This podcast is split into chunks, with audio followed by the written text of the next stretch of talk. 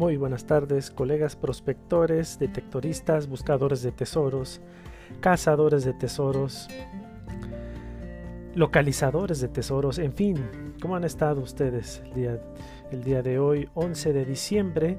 ¿sí? Estamos a una semana más de seguir continuando en esta, en esta aparente marcha imparable de lo que de lo que resta del año, ¿no? Parece ser que el año comenzó hace algunos días, estábamos en enero del 2021 y ya estamos en diciembre, ya 11 de diciembre, ya perfilándonos para las fiestas de Navidad, ya próximas las posadas, después las fiestas decembrinas eh, que concluyen por allá, pues eh, el último día de diciembre, inicios de enero y la rosca de Reyes para el 6 de enero y en fin, otro año de trabajos, de esfuerzos, otro año con y un año nuevo también con, con nuevas perspectivas, energías Quizá ya no tanto como antes, porque cada vez envejecemos, envejecemos más, ¿no? Pero bueno, es nunca perder la esperanza, la fe de, vivir un poco mejor, o al menos vivir como estamos viviendo, si es que estamos satisfechos con lo que hemos hecho, con el entorno en el cual, en el cual nos encontramos viviendo, en fin, da mucho para reflexionar. Pero miren,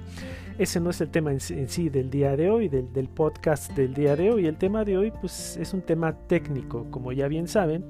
La semana pasada compartimos un relato sobre el tesoro del maguey que me pareció a mí muy interesante desde que lo escuché, pero ahora nos, nos encargan que hablemos sobre una cuestión técnica.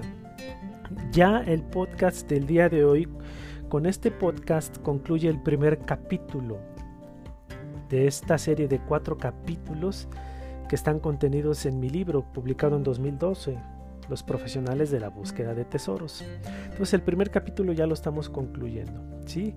¿De qué vamos a hablar el día de hoy? Me parece que es un tema muy importante. Cuando yo fui prospector hace algunos años que tenía la actividad de buscar tesoros de una manera más uh, sistematizada, más asidua también. Hoy ya lo hago pues de una manera un poco más esporádica, honestamente, porque pues tengo bastante trabajo afortunadamente y eso sí ya me resta las posibilidades de seguir saliendo a prospectar, pero siempre he sentido ese gusto y eh, estamos aquí presentes aunque sea compartiéndolo, ¿no? De vez en cuando tengo una que otra escapadita, pero ya no de esa manera tan tan asidua como les dije, tan regular, ¿no? Los rumores de la, de la localización de un tesoro es el podcast del día de hoy. ¿Por qué es un tema tan importante como estaba mencionando en su momento? Si se dan cuenta, cuando nosotros eh, decidimos iniciarnos en esta actividad, mucho es a partir de los rumores. Me parece que en la comunidad de prospectores poca importancia le damos al análisis de los rumores, porque finalmente los rumores llegan a nuestros oídos, ¿sí? Eh, y, de ahí comenzamos a procesar la información y, empieza a, despertar un interés en nosotros, ¿no?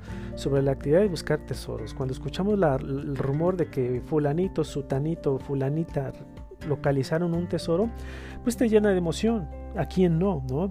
Te, te remite a esos momentos del pasado en tu infancia cuando veías las películas de los piratas o de los aventureros que se internaban en las ruinas arqueológicas y descubrían tesoros fastuosos y demás. Bueno, todo en su época y en su momento, pero existen los tesoros, quizá no como los que aparecen en las películas, pero sí, hay tesoros. Entonces, ¿por qué no encontrar uno? ¿Por qué no organizarnos? ¿Por qué no hacernos de equipos de detección, radiestésicos y demás? Y comenzar la búsqueda organizada o quizá no organizada, simplemente lúdica, de aficionado, e intentar encontrar un tesoro. Y pues mientras lo encontremos o no, en ese proceso de búsqueda, pues nos divertimos, ¿no? Rompemos la rutina, nos relajamos, hacemos un ejercicio suave, conocemos nuevas personas, también pues nos enfrentamos a riesgos que va como dentro de este romanticismo aventurero que tiene la noble actividad de buscar tesoros, sin duda, ¿no? A veces nos encontramos con experiencias eh, metafísicas, fantasmagóricas y demás que ya en su momento yo lo, abordé a principios de noviembre en el podcast de los podcasts anteriores. En fin, todo esto compañeros, colegas, prospectores, todo esto, toda esta información que nos llega a nosotros es mediante los rumores.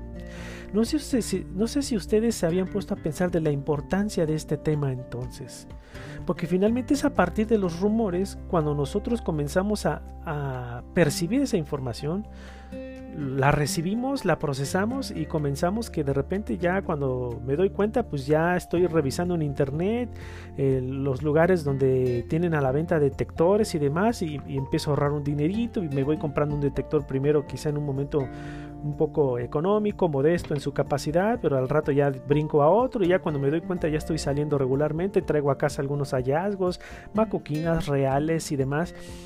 Eh, todo es a partir de los rumores. Entonces se insiste, cuando yo en su momento di cuenta, sí, que la información que me llegaban de colegas prospectores, de familiares, amigos, desconocidos sobre hallazgos de tesoros o todo lo que circunda la noble actividad de buscar tesoros era a partir de rumores. Los rumores es un elemento muy importante, pero aquí lo que se enfatiza en este podcast, de qué manera nosotros vamos a aceptar o no o vamos a someter a un análisis a esos rumores. Todos los rumores que nos llegan sobre esta actividad, todos sin excepción, ¿son reales? ¿Son ciertos? O también llegan rumores ah, tergiversados, rumores modificados, porque cada uno, pues finalmente cuando tú reproduces este tránsito del rumor, lo, lo llevas, cuando tú lo escuchas y lo llevas a otra persona, lo reproduces, pues quizá a lo mejor ya tú estás agregando de tu parte y a final de cuentas el rumor original termina siendo algo ya muy diferente a lo que en realidad sucedió. ¿No nos habíamos puesto a pensar en este tema? A mí me generó inquietud hace algunos años. Entonces eh, yo intenté escribir algo al respecto, es algo breve, como se van a dar cuenta en un momento, pero me parece que te, contextualiza de una mejor manera la importancia de tener esa actitud ah, cautelosa, crítica, eh, con cierto escepticismo sano cuando escuchamos el rumor, ¿sí? El rumor de la localización de un tesoro. Entonces ese es el podcast de hoy. ¿Qué les parece si comenzamos y voy a compartir todas mis apreciaciones respecto de este tema tan importante? Bien, iniciamos.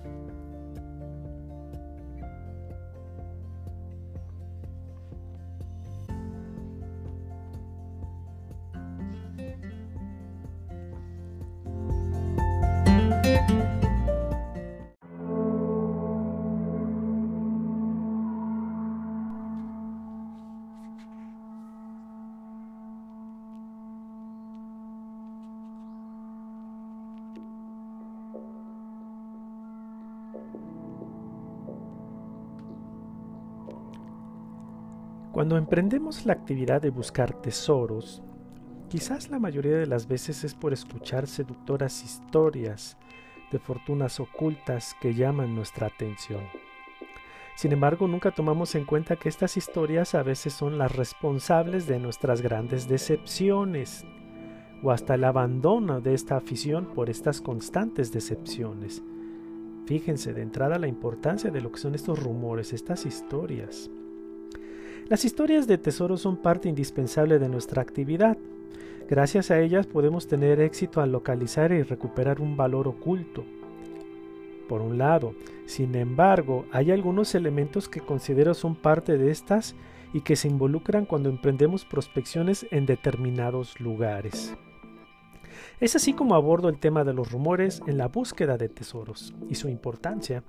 No me refiero a las historias en sí, sino más bien a esos elementos que la circundan y que debemos tener el oído agudo para que nuestras prospecciones pasadas, presentes o futuras tengan un desenlace más ajustado a nuestras expectativas, que es, pues, obvio, localizar un tesoro. De allí esa gran importancia de tener esa actitud analítica sobre estos rumores o estas historias. Los rumores surgen del decir popular, ¿eh? eso debe quedar muy claro. Los rumores circundan nuestra actividad y de alguna manera fungen como agentes que actualizan determinada historia de un tesoro en alguna población o hacienda o determinado evento relacionado con un hallazgo o localización. Se enfatiza entonces para que vayamos dando cuenta de la importancia que tienen estos rumores por lo que la diferencia entre un rumor y una historia se basa en el aspecto del tiempo. Un rumor es actual. Por ejemplo, y lo entrecomillo, cuenta la gente que el padre de la parroquia encontró el tesoro cuando se vino abajo el muro en la noche de tormenta de la semana pasada. Cierro las comillas. Ese es el ejemplo. Y una historia refiere un ocultamiento en el pasado más remoto. Es decir, el rumor es más actual, se reitera. Ah, la historia todavía es más antigua. Por ejemplo, abro comillas, cuenta mi abuelo que los villistas enterraron valores en la capilla de la hacienda de Duarte, cuando la tomaron allá por 1915.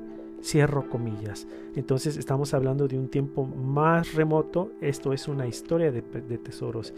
Cuando es algo muy cercano, muy cercano hasta a nuestro momento actual, eso es un rumor.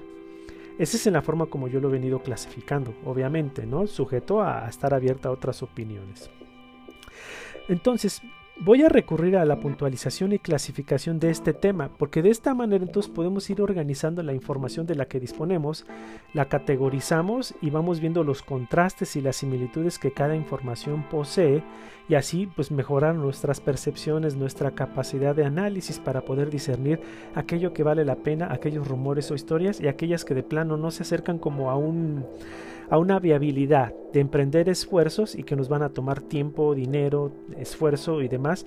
Entonces, ese es como que el objetivo principal del podcast, poder tener esa capacidad de diferenciar entre historias, rumores, sus implicaciones y tener esa capacidad analítica también para entonces nosotros discernir y ajustarnos o enfocarnos a aquellas historias que tienen mayor viabilidad de éxito, de localización de un tesoro.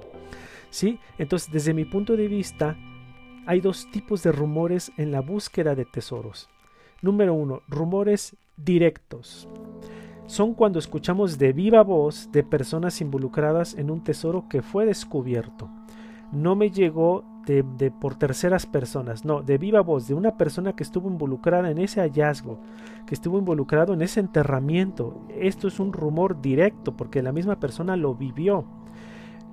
Que diga verdades o mentiras o exagere la versión, ese es otro asunto, pero finalmente esa persona estuvo presente ahí de algún u otro modo, ¿no?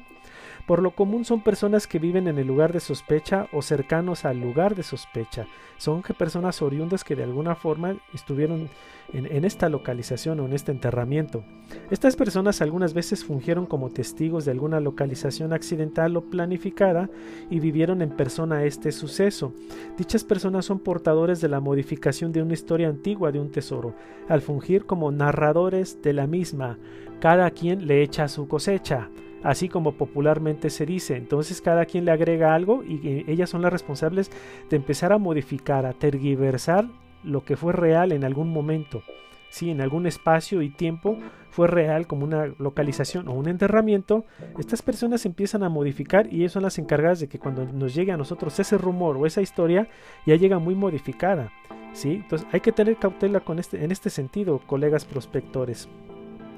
Es decir, si siempre se supo de un valor oculto en determinada construcción añeja y ellos fueron testigos de su localización, ahora serán la referencia directa de los cambios que esta historia viva a través de los rumores que ellos se encarguen de difundir entre la gente. Ellos son los responsables de estos cambios, de estas modificaciones, exageraciones, tergiversaciones, etcétera, etcétera. Esto es en cuanto a los rumores directos, personas que lo vivieron, lo testificaron. Ahora, Categoría número 2, rumores indirectos. Estos son los más ambiguos, los que con, mayor perdón, con mayor cautela debemos de tener cuando los escuchamos y actuamos en consecuencia. ¿Qué son los rumores indirectos? Son aquellos que circulan y que una vez salidos de forma oral de los testigos directos, o sea, aquellos de los rumores directos, pues, pasan de boca en boca y por lo común se van degenerando de persona en persona, cambiando o eliminando en alguna de sus partes o su totalidad. Los rumores indirectos circulan entre el medio popular, entre la comunidad de buscadores de tesoros y su distinción principal es que han sido transformados, modificados. Por lo tanto, su veracidad y certeza se ven erosionadas y esto representa mayor trabajo para aquellos que se deciden emprender una prospección de este tesoro en cuestión. Ya estamos hablando de personas que escucharon del amigo de un pariente, de un compadre, que se localizó un tesoro hace algunos años o que se ocultó un tesoro hace algunos años en determinado lugar, determinada finca o qué sé yo. Entonces ya puede haber muchas modificaciones a esa versión. Digo, es por sentido común, ¿no? Algo como el teléfono descompuesto que solíamos jugar en la primaria, algo así.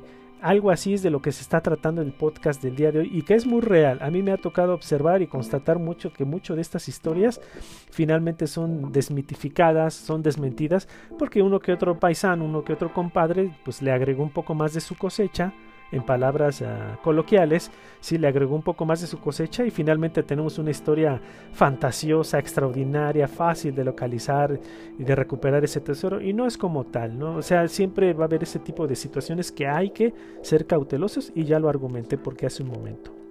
Cabe retomar, retomando el tema, Cabe retomar que la diferencia entre los rumores directos e indirectos es la cantidad de cambios, esto se enfatiza, es la cantidad de cambios que sufren cuando son referidos por el decir popular.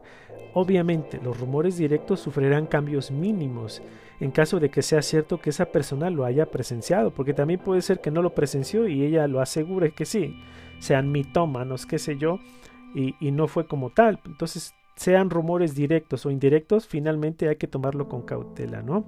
Y los indirectos son aquellos que más cambios o degeneraciones sufren por pasar por muchas personas que lo comentan, pero que no lo vivieron. Repito, no lo vivieron. Entonces, ellas nomás de algún, en algún momento se les contó, se les eh, refirió ese suceso, el ocultamiento, el hallazgo, lo que sea pero eh, no, este, ellos no, estaban ahí presentes, entonces ellos ya fueron como, no, no, fueron testigos directos, sino que ya nomás fueron receptores de la reproducción de esa historia, la cual está sujeto a cambios y transformaciones, modificaciones, por los eh, motivos que acabo de mencionar, ¿no? De esta forma la, la certeza varía, ¿sí? Y de ahí viene la labor de investigación acuciosa del prospector del buscador de tesoros. Cuando nosotros escuchamos un rumor de algún ocultamiento, de alguna localización, sí, cuando lo escuchamos, pues finalmente este yo soy de la idea que no hay que tomarlo de, a ciencia cierta como un hecho irreal, un hecho irrefutable. Así sucedió. No, vamos a escucharlo. Suena interesante, tiene buenos elementos de acuerdo a mi experiencia, mi, mi percepción crítica, analítica. Lo vamos a escuchar, pero finalmente, ¿será cierto o no? ¿Qué tan real o qué tan modificada está esta historia que me están platicando? Siempre hay que tener esta actitud. Es por lo que siempre se, enfatiza en ese sentido. Nos podemos ahorrar muchas decepciones, ilusiones, esfuerzos en vano, etcétera, etcétera. ¿No? Eh, ahora bien, si consideramos a fondo y planteo lo siguiente, ¿de qué sirve tomar en cuenta esta clasificación de rumores? O sea, ¿para qué hago este podcast? ¿Por qué es tan importante entonces considerar estos dos aspectos tan importantes, tan características de estos dos tipos de rumores, ¿no?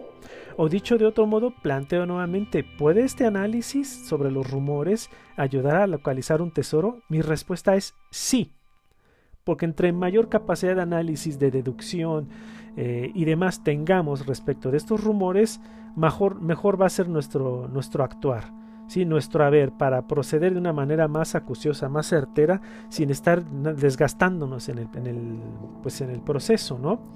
Cuando emprendemos la prospección de alguna historia, es común toparnos con estos rumores de las personas allegadas que dictan que el valor ya, ya fue localizada por determinada persona en alguna fecha. Este aspecto puede evitarnos de esfuerzos vanos si investigamos apropiadamente, ya que dejarnos llevar por estos rumores puede representar claras desventajas por lo subjetivo que puede resultar un rumor. Son muy ambiguos los rumores, colegas prospectores. Pueden ser simple invenciones o deducciones de la gente y de pronto el rumor se reproduce de la noche a la mañana y quizá no sea cierto. No porque lo dice la persona y te asegura que ello lo vivió, no meramente fue, puede ser así. ¿Qué tal si estaba bajo el influjo de, de, algún, de alguna droga o alcohol y ella lo percibió de esa, de esa forma, ¿no? O sea, hay muchos elementos que, pueden desmentir esta cuestión de los rumores de la, de la localización, el ocultamiento de algún tesoro. De esta forma quiero enfatizar que consideremos a los rumores como parte esencial de nuestra querida actividad. Claro que son muy importantes. Gracias a ellos nos decidimos ser detectoristas, buscadores de tesoros, pero hay que tener cautela entonces en aceptar los rumores sin, sin alguna actitud escéptica, sana, ¿no? Otra ventaja de manejar apropiado un rumor, eh, porque estoy argumentando cuáles son las ventajas de tener este desarrollo analítico respecto de los rumores, otra ventaja es hacer la labor de investigación del cómo y por quién surgió el rumor. Es decir, existe la historia de un valor oculto, Luego, por determinada persona se sabe que ese valor ya fue localizado. Si nosotros tenemos el interés en este tesoro, viene la labor de cuestionamientos a cada uno de los que participaron en la reproducción de este rumor. Podemos ir cotejando versiones, ir notificando los cambios en cada persona y por último observar el grado de veracidad que tiene aquel que se encargó de difundirlo según sus experiencias. Fíjense, si nosotros vamos a operar con cautela, entonces tendríamos que hacer como una investigación de las personas que, que, están involucradas en el rumor, que es algo tampoco no muy recomendable, o sea, no tiene como sentido, pero si lo hacemos, nos vamos a dar cuenta que hay mucha fantasía de la gente, hay mucha mentira, hay mucho interés subjetivo por querer llamar la atención, por querer ser el centro de atención ante un grupo de personas. En fin, tú no sabes toda las, ah, la, serie de ambigüedades, subjetividades que hay detrás de la persona que se está encargando de reproducir un rumor del por qué quiere tu atención, del por qué quiere que te enteres de algo que quizá ni es cierto o que exageró ¿Y para qué quiere tu atención? Hay que estudiar todos estos elementos que involucran el contexto social de la persona que se encarga de, difundir el rumor, su contexto psicológico también, o sea, cuáles son sus pretensiones finalmente. Hay que tener con cautela y considerar todos estos aspectos para irnos con mejor o, para tener los elementos para tomar una decisión lo más adecuado posible. Ese es lo que se enfatiza, pues. Obviamente, ¿sí? Según las circunstancias que vivieron esas personas o esta persona, son contundentes, son contundentes para la certeza del rumor. No es lo mismo que una persona haya visto cómo recuperaban el valor en sus cinco sentidos a plena luz de día y cercano al lugar o en el lugar mismo, que un rumor que nació con una persona que iba alcoholizada o drogada en la noche y lejano del lugar del supuesto hallazgo. Si se dan cuenta hay dos escenarios similares. Hay la localización de un tesoro, estoy ejemplificando. Ah, una persona lo vio en la plena luz del día, lo vio ahí a unos centímetros, unos metros de donde fue localizado, estaba directamente presente y estaba en sus cinco sentidos, bajo ningún tipo de influjo por algún tipo de psicotrópico o alcohol o qué sé yo. No es lo mismo este caso al caso de una persona que fue en la noche en una finca, él no estaba tan cerca, pero escuchó que por ahí estaban diciendo o creyó ver algo allí entre la, la maleza y la oscuridad. Entonces ya todos esos elementos a nosotros nos dan como este nos dan mayor criterio para finalmente decidir si asumir la historia como tal o asumirla con cautela o de plano desecharla, ¿sí? Eh, no considerarla, pues descartarla, porque pues nos van a hacer esfuerzos en vanos, insisto. Cuando emprendemos la investigación, al escuchar este tipo de circunstancias de las que acabo de ejemplificar, perdón, entonces forjaremos un criterio a favor o de escepticismo de ese rumor, ya sea a favor o de escepticismo, eso ya está en nosotros. Eso es parte de nuestra labor como prospectores, colegas. Es parte también, ahora si ustedes no quieren eh, implementarse de una serie de filtros analíticos para ver la veracidad o viabilidad de una historia de algún tesoro, Está bien, acudan a donde los inviten, finalmente se divierten, se pasean, hacen ejercicio, se relajan, rompen la rutina, está bien. Pero si después de varios años, como sucedió en mi caso, después de, varios años de estar rompiendo rutinas y, y, estarme relajando y paseándome, pero finalmente yo tenía como un objetivo bien fijo de localizar un tesoro mediante mi capacidad, mi experiencia, mi competencia, y después de dar cuenta de que todas las historias, bueno, no todas, pero gran parte de las historias están manipuladas, tergiversadas, eh, con muchos elementos fantasiosos y demás que la misma gente se inventa, entonces estás perdiendo el tiempo, colega. Estás perdiendo tu tiempo, te estás distanciando de tu familia, te estás exponiendo a riesgos, a gastos. Hay que hacer prioridades. Cada uno en su modo va a hacer sus prioridades. Yo opté por no perder el tiempo. Yo opté en su momento por acudir a aquellas historias que, según en mi, en mi experiencia, en mi análisis, pues valían la pena, tenían un potencial de algún hallazgo de un tesoro real, no un tesoro imaginario imaginado por las personas de ahí que en su momento a lo mejor estaban alcoholizadas y, de repente ya te sueltan una historia y vamos con todo el equipo, eh, gasto y llevo a medio mundo, vamos a encontrarlo, vamos a traerlo a la luz y vamos a ser millonarios. No, la realidad es mucho más complicada que lo que vemos en las películas y lo mencioné a inicios de este podcast, ¿no? Para finalizar, ya estamos como cerrando este podcast. Para finalizar, quiero enfatizar que parte de nuestra labor es ser precisamente investigadores. Tú cuando eres detectorista, cuando eres buscador de tesoros, localizador de tesoros, como te quieras autodenominar, finalmente eres un investigador, colega. Porque te estás haciendo de un equipo, te estás haciendo de una organización en sus distintas complejidades, ¿sí? Te allegas de personas, inviertes porque finalmente vas a una investigación. Desde el detectorista que extrae de las entrañas de la Tierra una macuquina, hasta el buscador de tesoros, localizador de tesoros que, que extrae de las entrañas de la tierra un tesoro compuesto por monedas de oro y plata y joyas, finalmente es previo se hizo una labor de investigación y debe quedar bien claro. Por eso es prospectiva, por eso se les denomina prospectores, porque van a futuro, ¿sí? Tienen un plan, tienen una organización que buscan un futuro, buscan un objetivo. Eso es hacer labor de investigación. ¿sí? Entonces, si tú ya te vas a situar como un investigador, es parte, considero yo, es parte de tu labor, de tu deber, ser acucioso y analítico con las historias y de qué manera las estás asumiendo, de qué manera las estás aceptando o desechando. Hay que tener este juicio crítico analítico, se insiste, y nunca me voy a cansar de reiterarlo, ¿sí? de, de meditar más las historias, de someterlas a un juicio más racional, más objetivo, y van a ver que vamos a obtener conclusiones muy muy buenas, eh, muy valederas, ¿sí? Y, y bueno, nos va a ayudar mucho en esta labor. Si trasladamos esta idea al investigar más fehacientemente los rumores de una localización, podemos ya sea descartar localizaciones que quizá nunca tuvieron lugar o, en el otro escenario, confirmar la misma y de esta forma evitar esfuerzos en vano y pérdida de tiempo y hasta desembolsos económicos considerables.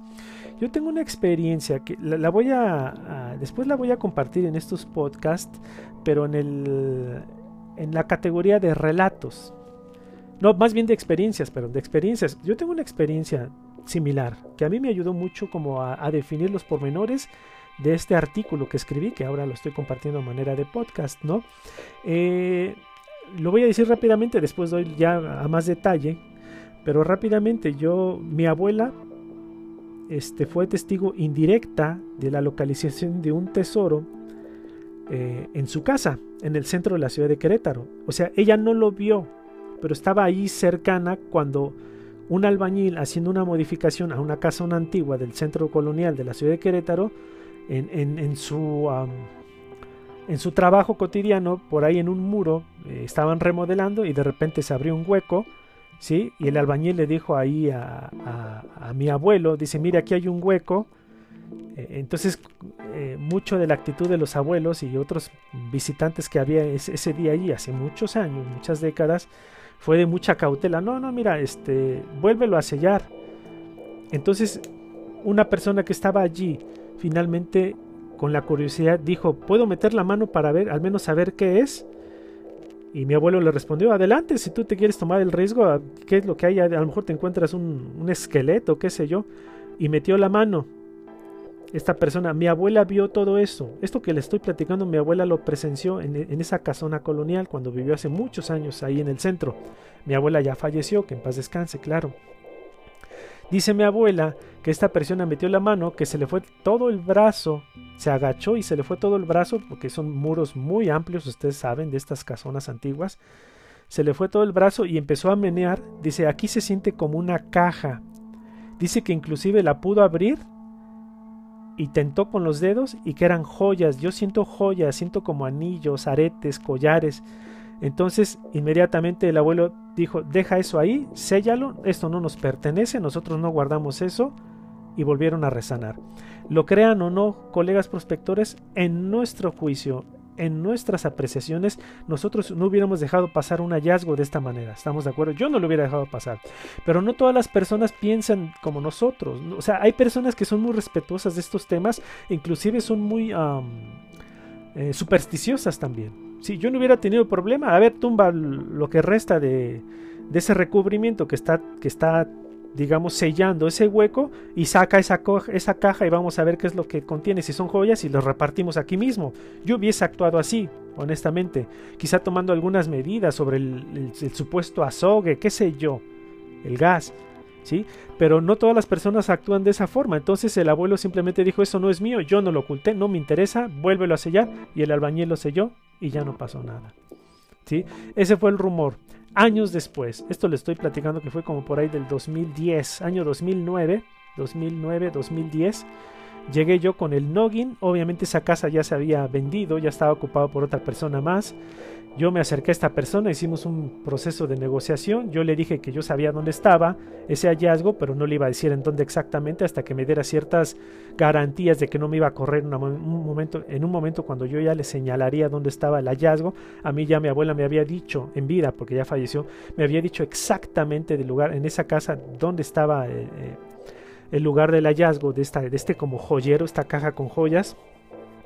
Firmamos un acuerdo y cuando fui con el aparato arrojó señal, abrimos el muro y lo que nos encontramos fue que en su momento eso quizá ya fue localizado, o sea, en fechas posteriores a cuando vivieron mis abuelos en esa casa. Porque ya ese hueco seguía estando presente, pero ya estaba relleno como de cal y canto y así como retazos de piedras y ladrillos y todavía conservaba su arco romano pequeñito en el muro al pie del suelo, ¿sí? tenía ese, ese, ese recubrimiento, esa, este, ese sello propio de la pared. Quitamos el sello de la pared, pero encontramos que el hueco estaba rellenado y todavía mantenía el arco por encima, ¿no? Entonces dedujimos que en su momento esto ya había sido localizado, ¿sí? Y listo, yo confirmé que ese rumor sí fue cierto, al menos lo que respecta del hueco, porque existió un hueco ahí que después fue rellenado, pero yo ya no pude, confirmar si quién lo localizó, bajo qué circunstancias, qué era el contenido, si realmente eran alhajas, joyas, monedas, e, eso yo ya no lo pude confirmar. Pero ante esta actitud analítica, ante esta actitud de descartar o confirmar la certeza o, lo real de una historia, eso es como que lo que siempre se enfatiza y se les invita, que, que tengamos esta actitud escéptica y de investigadores para poder finalmente ya sea descartarlo nuevamente o confirmarlo. Eso es lo que se les invita, esa es la reflexión del día de hoy, eso es el podcast del que quería compartirles. Y bueno, espero que haya sido muy útil. Yo les agradezco mucho haberme seguido hasta este momento, haberme escuchado. También quiero aprovechar para agradecer a todas las personas que me han escrito, muchas personas que me han mandado mensajes, me han compartido experiencias. Eh, yo los leo, ¿sí? Cuando puedo respondo, cuando no, espérenme tantito y después les respondo. Pero yo sigo aquí atento a, sus eh, comentarios, a sus experiencias. Y pues sin más, gracias. Nos escuchamos dentro de una semana, ahora con una experiencia, un relato, un cuento. Bueno, eso ya se lo, voy a revisar bien qué es lo que procede. Pero por lo pronto, esto fue Buscadores de Tesoros. Gracias nuevamente y que tengan un excelente fin de semana. Saludos, colegas.